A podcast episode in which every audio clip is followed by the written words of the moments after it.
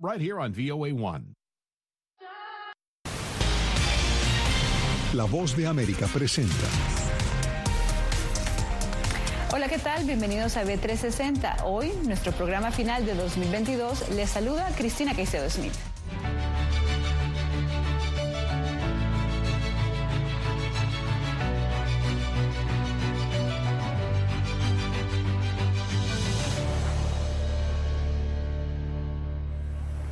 Llegamos al final de este año y como siempre se renuevan las esperanzas de que los 12 meses siguientes sean de prosperidad y salud.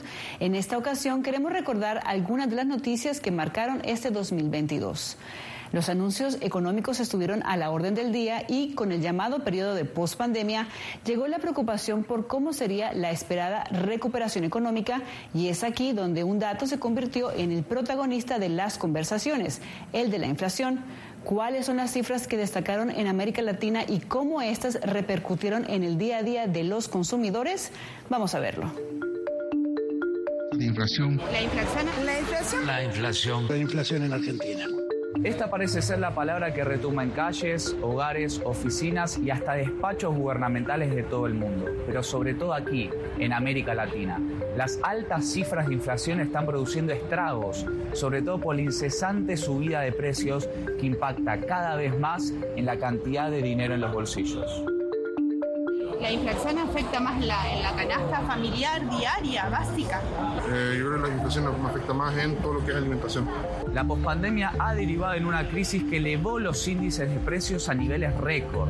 Estados Unidos, el país referencia de una de las economías más sólidas del mundo, mantiene una inflación históricamente alta, a pesar de haber bajado unas décimas en los últimos meses. Mientras, la región se camina un incremento de 12,1% para este año, según pronóstico del Fondo Monetario Internacional.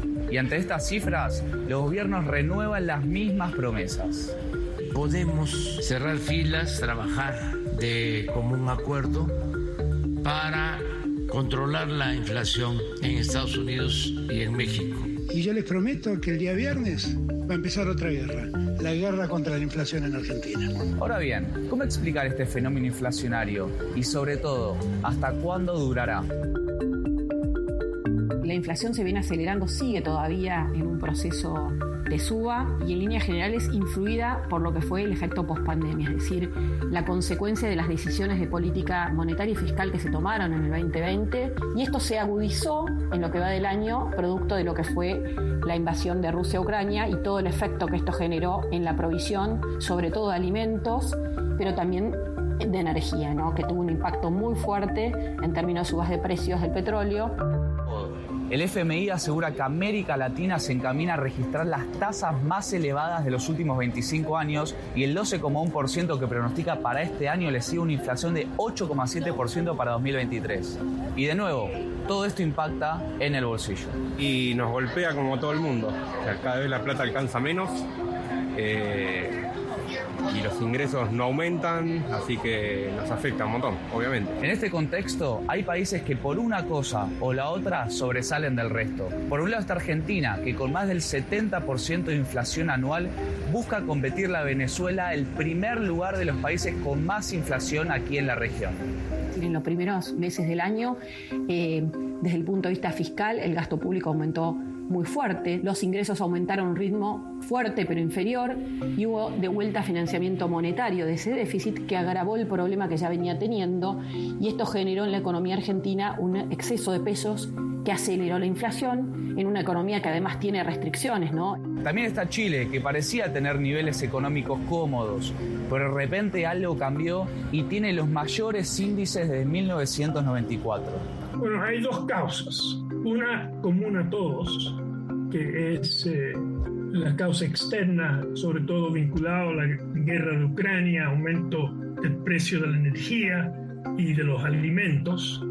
Y la otra, que antes de esto se tiró enorme cantidad de dinero eh, al mercado.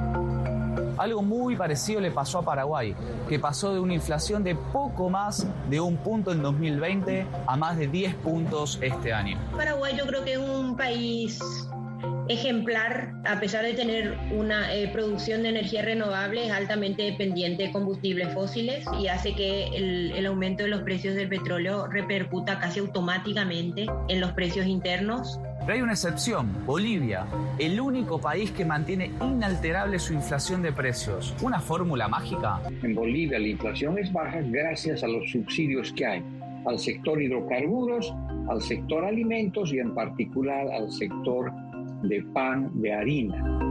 Las proyecciones no son buenas y el propio Fondo Monetario Internacional incluso advirtió sobre los riesgos de una estanflación, un estancamiento con inflación. Pero para que los consumidores dejen de preocuparse por las cifras, habrá que esperar que las promesas tengan efecto o que aparezcan soluciones mágicas que al día de hoy parecen no estar muy cerca. Gonzalo Báñez Villar, Voz de América, Buenos Aires, Argentina. Hacemos una pausa y ya volvemos con más.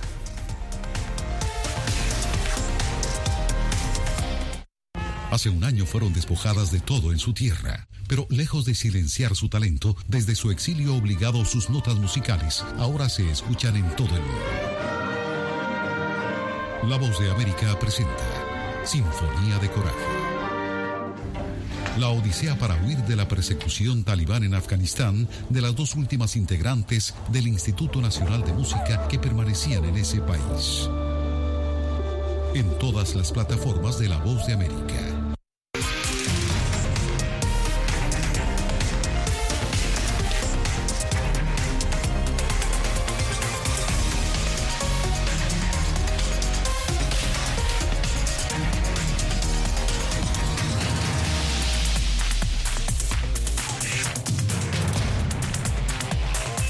Venezuela 360, cada semana por La Voz de América.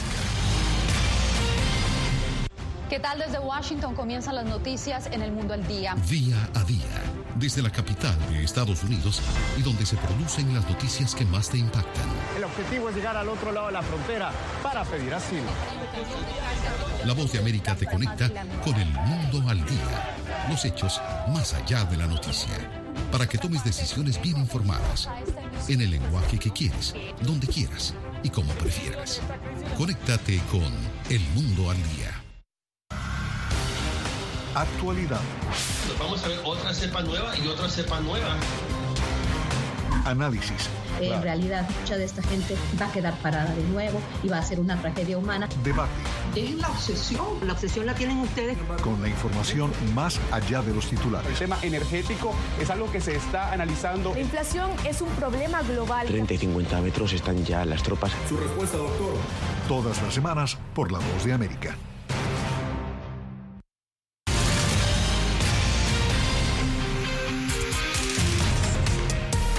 Seguimos en B360 recordando algunas de las noticias que marcaron un hito en 2022. Con economías debilitadas, el mundo recibió la advertencia de una crisis global de alimentos. Según la FAO y el Programa Mundial de Alimentos, la pandemia, los fenómenos climáticos, la guerra en Ucrania y los conflictos civiles colocaron en situación de vulnerabilidad a millones de personas y el panorama resultó menos alentador para América Latina y el Caribe, donde estos factores precipitaron las desigualdades. ¿Cuál fue el planteamiento de la comunidad internacional para atender esta crisis? Veamos. Más de 828 millones de personas padecieron hambre en todo el mundo en 2021, según el reciente informe de seguridad alimentaria y nutrición de la Organización de Alimentos y Agricultura, conocida como FAO por sus siglas en inglés. La crisis global de alimentos representa una clara amenaza a la paz y a la seguridad que no hemos visto en décadas. Solo en América Latina y el Caribe, más de 56 millones de personas padecieron de hambre en 2021, una de las cifras más altas a nivel global. Para empeorar las cosas, el calor intenso y otros fenómenos meteorológicos extremos están arruinando las cosechas en todo el mundo. Esta es una emergencia y nunca en mi carrera había visto una crisis de seguridad alimentaria como esta. Lo que más preocupa a los organismos internacionales es que en la región más de 268 millones de personas padecen inseguridad alimentaria. Esto quiere decir que no tienen acceso a alimentos en la cantidad y calidad necesarios para garantizar un buen desarrollo. Por eso que en América Latina y el Caribe, los niveles promedio de inseguridad alimentaria eh, afectan a 4 de cada 10 personas y estos niveles están por sobre el promedio mundial. Pero este retroceso no es nuevo en la región. Entre 2014 y 2015 los indicadores de hambre y de inseguridad alimentaria venían creciendo en el continente hasta que en el 2019 la pandemia de COVID-19 profundizó las desigualdades. América Latina y el Caribe vienen mostrando eh, un empeoramiento de estos indicadores desde 2014-2015. Pero entre 2019 y 2021 es cuando se ven los mayores incrementos en el contexto de la pandemia. Una situación que enciende las alarmas atendiendo la brecha de género que existe en la región, donde el hambre y la inseguridad alimentaria afectan de manera desproporcional a las mujeres y a los niños. Las mujeres padecen más inseguridad alimentaria que los hombres y esto también se presenta a nivel mundial. Sin embargo, esta brecha es mayor para América Latina y el Caribe. ¿Y qué hay de los niños? Según el último reporte de la FAO en 2020, unos 149 millones de niños menores de 5 años manifestaban retraso del crecimiento, uno de los tantos indicadores de hambre e inseguridad alimentaria entre los menores. Pero con la crisis global de alimento crece el temor de un impacto desproporcional, por lo que las autoridades anuncian medidas para mitigar la situación. También estamos brindando asistencia para niños con desnutrición severa, incluidos 200 millones de dólares para UNICEF, lo que expandirá drásticamente la producción y distribución de los llamados alimentos terapéuticos listos para usar. Para entender esta crisis global, ¿cuáles son los factores que propiciaron este escenario de acuerdo con expertos? La desaceleración económica como consecuencia de la pandemia de COVID-19. Además, los fenómenos climáticos que causaron sequías, olas de calor e incendios que destruyeron grandes extensiones de cultivo en todo el mundo. Y finalmente, la invasión de Rusia a Ucrania, uno de los mayores productores de granos y trigo, lo que generó desabastecimiento de alimentos. Además, el alto costo de los combustibles como consecuencia de la guerra disparó el precio de los alimentos. Ante este panorama, ¿qué están haciendo Estados Unidos y la comunidad internacional para atender a esta crisis? Este es el tipo de problema que ninguna nación puede resolver por sí sola. Es el tipo de problema que requiere una cooperación multilateral, seria y sostenida. La Agencia de Estados Unidos para el Desarrollo USAID anunció más de 11 mil millones de dólares en inversión destinados a atender la crisis alimentaria mundial, de los cuales 5.700 millones de dólares estarán destinados al Programa Mundial de Alimentos para mitigar el impacto de esta crisis. Nuestra lucha contra la crisis mundial de seguridad alimentaria tiene tres frentes principales, distribuyendo rápidamente ayuda humanitaria de emergencia, realizando inversiones sostenidas en productividad agrícola y diplomacia concertada para que organicemos una respuesta global a lo que es una crisis global. Aunque en una reciente audiencia en la Comisión de Exteriores del Senado de Estados Unidos advirtieron sobre un panorama crítico de disponibilidad de alimentos a futuro, este calor está afectando a los agricultores en los Estados Unidos, está afectando el cuerno de África, África Occidental, África Oriental y todos los lugares del mundo, por lo que es muy posible que tengamos un problema de disponibilidad de alimentos el próximo año. La reciente salida de un barco cargado de granos del puerto ucraniano de Odessa a inicios de agosto como parte de los acuerdos diplomáticos entre varios países de la comunidad internacional y la ONU abre una luz de esperanza para que los más de 20 millones de toneladas de alimentos guardados en silos y puertos en Ucrania encuentren su destino en las comunidades que más lo necesitan. Belén Mora, Voz de América, Washington. Nueva pausa, ya volvemos. Quédese con nosotros.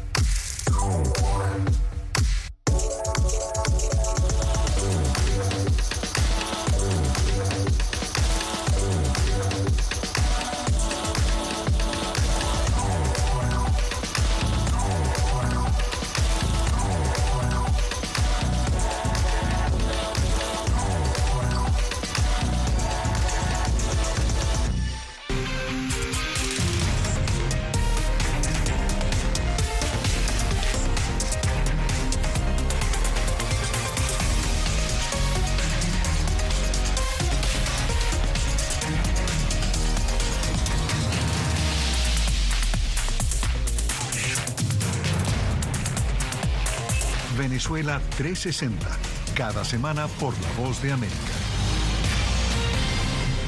¿Qué tal desde Washington comienzan las noticias en el mundo al día? Día a día desde la capital de Estados Unidos y donde se producen las noticias que más te impactan. El objetivo es llegar al otro lado de la frontera para pedir asilo. La voz de América te conecta con el mundo al día, los hechos más allá de la noticia, para que tomes decisiones bien informadas, en el lenguaje que quieres, donde quieras y como prefieras. Conéctate con El Mundo al Día. La Voz de América te invita a ser parte de nuestra familia a través de las redes sociales. Encuentra en tu muro las últimas noticias de tu país en su conexión con Estados Unidos, la región y el mundo. Historias que empoderan las voces latinoamericanas de política, economía, salud, actualidad, balanceadas y precisas. Únete a un equipo de origen hispanoamericano que trabaja para conectarte con los tuyos. Síguenos en Facebook y conviértete en protagonista de una historia que tú mismo ayudarás a construir.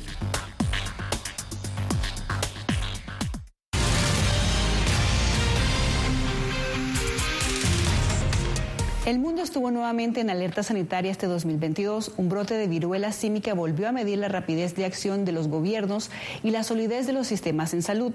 En apenas tres meses, la viruela del mono estuvo de boca en boca y se convirtió en el centro de atención tanto para la comunidad científica como para la, como para la gente que veía con preocupación cómo no había terminado una pandemia y otro virus amenazaba.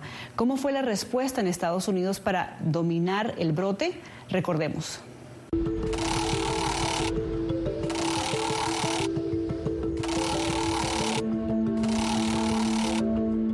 Detección de los primeros casos fuera del continente africano durante los primeros días de mayo de este año, la viruela del mono o viruela símica se ha extendido por 88 países, de los cuales, según los Centros para el Control y Prevención de las Enfermedades, solo siete tenían conocimiento histórico de esta enfermedad.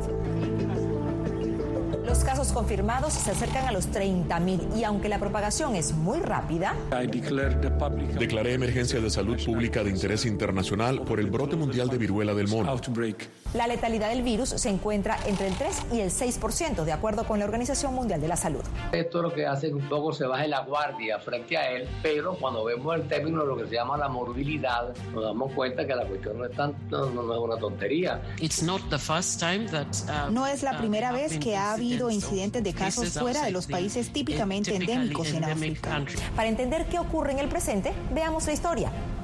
El virus fue descubierto en Dinamarca en 1958 en monos de laboratorio, pero no fue sino hasta 1970 que se detectó el primer caso en humanos en el continente africano, según la OMS. La viruela símica es familia de la viruela humana, enfermedad que causó estragos en el mundo, pero que fue declarada erradicada en diciembre de 1979 gracias a una extensiva campaña de vacunación. Tenemos varias generaciones de personas que no tienen vacuna y por lo tanto no tienen la protección inmune a la exposición del virus. Desde ese momento la viruela símica se había mantenido bajo control y se convirtió en una enfermedad endémica, es decir, habitual en ciertos países de África. Pero en 2003 hubo un brote aquí, en Estados Unidos, que causó decenas de casos, siendo la primera vez que se vio al virus actuar fuera del continente africano.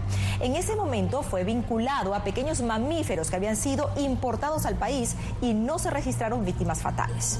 Volvamos ahora al presente. Las primeras alarmas del actual brote se encendieron en el Reino Unido, donde se detectó el primer caso el 7 de mayo en un paciente con historial de viaje a Nigeria. Y desde ese momento la enfermedad no ha parado de propagarse. España, Francia, Alemania son las más impactadas de Europa. Y en esta parte del mundo, Estados Unidos encabeza la lista. Sabemos mucho sobre la viruela del mono, pero también hay mucho que no sabemos sobre lo que ocurre con este brote en particular. Tarde para algunos, a tiempo para otros, Estados Unidos declaró emergencia nacional de salud pública debido a un rápido aumento de casos. El gobierno lo hizo semanas después de que los estados de Nueva York, Illinois y California hicieran lo propio en sus territorios. No me sorprendería si vemos un aumento en los casos a medida que el sistema de pruebas se vuelva más robusto. Pero, ¿qué implica un estado de emergencia? En palabras sencillas, mayor rapidez de acción y distribución de pruebas diagnósticas, vacunas y tratamientos. Y algo esencial, una sólida campaña de información. Cuando no hay información clara de salud pública, va a penetrar más en la comunidad. ¿Qué sabemos con seguridad de la viruela símica hasta el momento? Para nuestra tranquilidad, mucho. Primero, existe una vacuna, gracias a la genética DNA del virus muy diferente al SARS-CoV-2 causante de la COVID-19, que es RNA. El virus de RNA, por ejemplo, como el COVID, cambia y muta frecuentemente, ¿no? Por eso vemos tantas variantes. El de DNA como es el caso de este virus, es mucho más estable y no cambia frecuentemente. Información básica y sencilla, que es altamente contagiosa, de baja letalidad, con síntomas primarios parecidos a una gripe, con fiebre, dolor de cabeza, dolores musculares y de espalda, escalofríos y agotamiento. Y hay dos señales inequívocas, inflamación de los ganglios linfáticos y un sarpullido o ampollas que suelen aparecer en el área genital o cerca, aunque también pueden aparecer en manos, pies, pecho, rostro y boca. Tuve lesiones internas y eran súper dolorosas. Algo más que sabemos son las formas de contagio. Contacto físico cercano y prolongado con la persona infectada, siempre y cuando tenga síntomas. Un asintomático no es vehículo de transmisión. Desde el principio que la persona tiene síntomas de fiebre, es una cosa característica de que está transmitiendo y puede transmitir el virus. Detalle importante, aunque más del 90% de los casos se han registrado en hombres homosexuales y bisexuales, por el momento se trata de un brote que se concentra en hombres que tienen relaciones sexuales con hombres, especialmente aquellos con múltiples parejas sexuales.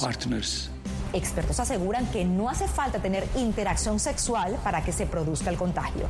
Lo que provoca la transmisión es que durante la actividad sexual hay mucho contacto de piel.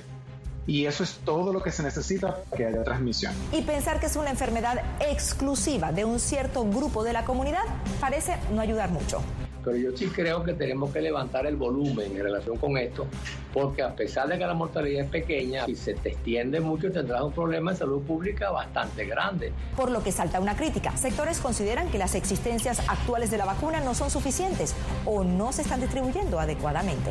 Uh, Tan pronto como vimos que este brote era diferente y se transmitía mucho más rápido, nos apresuramos a pedir decenas de miles de dosis más.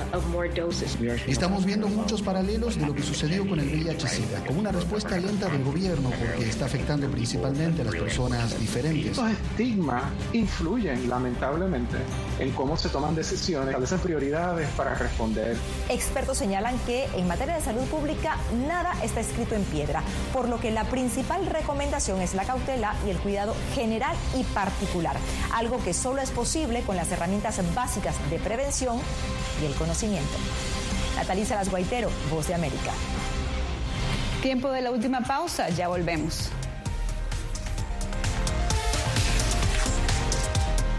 Hace un año fueron despojadas de todo en su tierra, pero lejos de silenciar su talento, desde su exilio obligado sus notas musicales ahora se escuchan en todo el mundo.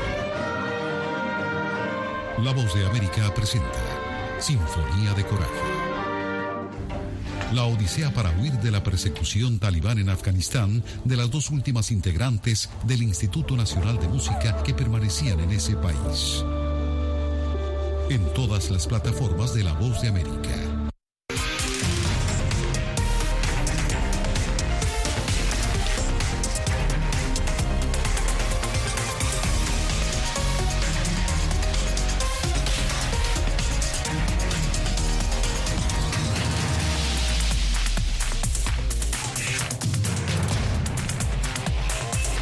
Venezuela 360, cada semana por La Voz de América. ¿Qué tal desde Washington comienzan las noticias en el mundo al día? Día a día, desde la capital de Estados Unidos y donde se producen las noticias que más te impactan. El objetivo es llegar al otro lado de la frontera para pedir asilo. La voz de América te conecta con el mundo al día, los hechos más allá de la noticia, para que tomes decisiones bien informadas en el lenguaje que quieres, donde quieras y como prefieras. Conéctate con El Mundo al Día. Actualidad. vamos a ver otra cepa nueva y otra cepa nueva. Análisis. En realidad, mucha de esta gente va a quedar parada de nuevo y va a ser una tragedia humana. Debate. Es la obsesión. La obsesión la tienen ustedes. Con la información más allá de los titulares. El tema energético es algo que se está analizando. La inflación es un problema global. 30 y 50 metros están ya las tropas. Su respuesta, doctor. Todas las semanas por La Voz de América.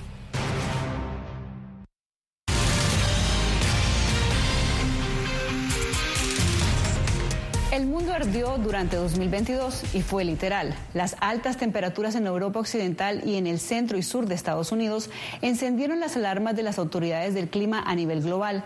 Devastadores incendios forestales, sequías sin precedentes, zonas de intenso calor y pronósticos de fenómenos meteorológicos violentos se convirtieron en temas frecuentes. ¿Cómo ocurrió? ¿Cómo será el futuro cercano del planeta en una época en la que el cambio climático forma parte de la agenda de los países del mundo? Veamos. Temperaturas sofocantes que baten récords. Hasta los 40.3 grados Celsius ha llegado a marcar el termómetro este verano en el Reino Unido. Mientras tanto, en Francia el mercurio ha subido hasta los 42 grados y en España, en partes del centro y sur del país, marcaron los 44 grados. Pero no solo en Europa, ardido bajo el calor de julio y este mes de agosto que comienza, sino también en el hemisferio occidental, en Estados Unidos, donde el termómetro ha puesto en alerta a más de 100 millones de personas, casi un tercio de la población. Arizona, Kansas, Texas, Oklahoma y California han sido los estados que más han sufrido la embestida del calor, con temperaturas de hasta 45 grados al sol. Un calor extremo que está provocando desastres naturales sin precedentes en el mundo. Sin embargo, se trata de una situación a la que la humanidad tendrá que empezar a acostumbrarse. Y es que según advirtió la Organización Meteorológica Mundial de la ONU, las olas de calor serán cada vez más frecuentes y continuarán al menos hasta 2060. Mientras tanto, el gobierno de Estados Unidos ya se moviliza y la vicepresidenta Kamala Harris anunció programas de subvenciones por el importe de mil millones de dólares para paliar las inundaciones masivas en Kentucky y los incendios forestales en California y Montana, todo ello en medio de condiciones ventosas y muy calurosas. As the climate crisis gets worse, a medida que la crisis climática empeora, el clima extremo representará un peligro cada vez mayor para un número cada vez mayor de comunidades. Entonces, para proteger a las personas de nuestra nación, entendamos que podemos unir ese deseo con la acción y que debemos actuar ahora. Según el informe sobre el clima global de 2021 de los Centros Nacionales de Información Ambiental de la Administración Nacional Oceánica y Atmosférica, todos los meses de 2021 fueron más cálidos que el promedio a pesar de la influencia del enfriamiento del patrón climático de la niña del Pacífico tropical. El mes más fresco fue febrero, que fue 1.15 grados más cálido que el promedio. El resto del año las temperaturas fueron más de 1.4 grados más cálidas que el promedio. Ante esta situación, los médicos advierten que los niños junto a los ancianos son los grupos de edad más proclives a sufrir los estragos del calor extremo. Las personas mayores es una población especial porque la persona de edad avanzada es igual que un bebito. Ellos no tienen la capacidad ni la compensación de quejarse o de expresar los síntomas regulares de una persona joven, adulta o, joven simplemente con temperaturas que han rondado cerca de los 40 grados en Washington, D.C., los adultos mayores en este centro médico en el corazón de la capital estadounidense toman nota sobre las recomendaciones médicas. Sí, tenemos que cuidarnos mucho porque el calor es muy fuerte y hay que cuidarnos, no tomar mucha agua para no deshidratarnos, porque el calor está muy fuerte, la humedad sobre todo, y tratar de no salir a donde hay mucha sofocación. Sin embargo, hay quienes aprovechan el calor extremo y el sol para ejercitarse o incluso disfrutar al aire libre del buen tiempo en la capital de los Estados Unidos, sumida bajo el frío intenso en los meses de invierno. La verdad que a mí me gusta bastante el calor, en lo que es eh, la nieve y el calor, pues es mejor el calor, va para muchas actividades. A pesar de los beneficios del sol en la salud, los expertos sugieren no solo protegerse del calor extremo quedándose en casa o usando bloqueador, sino beber agua para evitar la deshidratación que puede derivar en complicaciones serias para la salud, incluso en personas jóvenes y deportistas. Las personas que empiezan a deshidratarse uh, van a empezar a tener demasiada sed, obviamente, uh, van a tener eh, debilidad, empiezan a haber calambres por la, el imbalance de electrolitos en el cuerpo, van a tener, eh, ya en casos más extremos, van a tener alteración del sensorio, van a sentir que se desmayan, eh, son débiles pueden vomitar. Según los médicos, las olas de calor pueden ser especialmente peligrosas para los hispanos, quienes trabajan mayoritariamente a la intemperie. Carolina Valladares, Voz de América, Washington. Llegamos al final de este especial de B360. Queremos agradecer su preferencia y afianzar nuestro compromiso de seguir acompañándolo cada semana durante muchos años más. Les habló Cristina Caicedo Smith.